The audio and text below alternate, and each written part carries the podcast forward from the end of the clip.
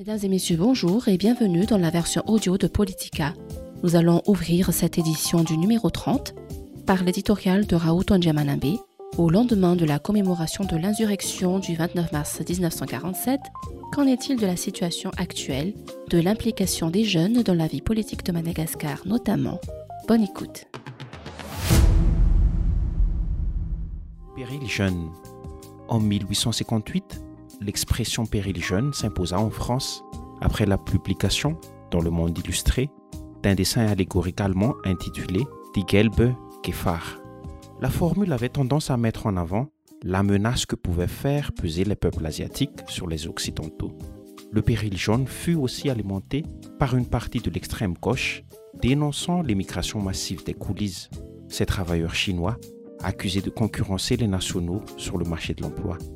Il représente globalement plutôt la peur de l'autre, cet autre qui peut potentiellement vous prendre votre travail, imposer sa culture, bousculer vos traditions et vos certitudes. C'est exactement cet état d'esprit que ressentent certains dépositaires de pouvoir actuellement vis-à-vis des jeunes. Il représente un vrai péril si jamais ils se réveillaient. Imaginez un peu. La moitié des électeurs sont jeunes. Pensez au fait que s'ils donnaient l'onction à un candidat qui aurait répondu à leurs aspirations réelles, celui-ci aurait de grandes chances de rafler la mise. Selon les derniers recensements, et les tendances ne devraient que très peu bouger, les jeunes représentent un peu moins de la moitié du réservoir électoral. L'inverse est également vrai.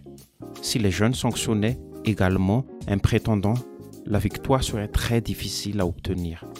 À défaut de sondage d'opinion ou d'une enquête qualitative, nous ne saurons jamais quel est le degré de participation des jeunes aux différents scrutins, mais rien que sur le registre électoral, ils ont un poids et une influence énormes. Mais cela ne se traduit guère dans la participation citoyenne et les politiques publiques en faveur des jeunes.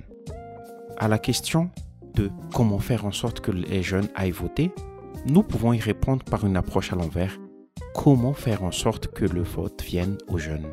La fameuse phrase Allez voter ne changera rien est une traduction de cette lassitude et de cette faible confiance accordée au processus électoral.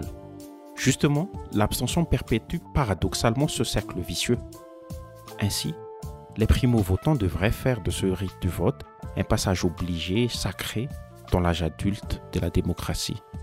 Puis, il y a le poids de l'histoire. Nos aînés se sont battus pour que l'on accorde le droit de vote aux Malgaches, pour qu'ils ne soient plus considérés comme des citoyens de seconde zone. Nous, jeunes en tête bien sûr, sommes en train de dilapider le legs qu'ils ont laissé au prix de leur vie.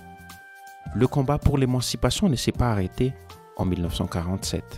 Il continue jusqu'à maintenant à travers les associations, à travers les formations politiques qui ont besoin d'une vraie construction, non plus d'un ravalement de façade.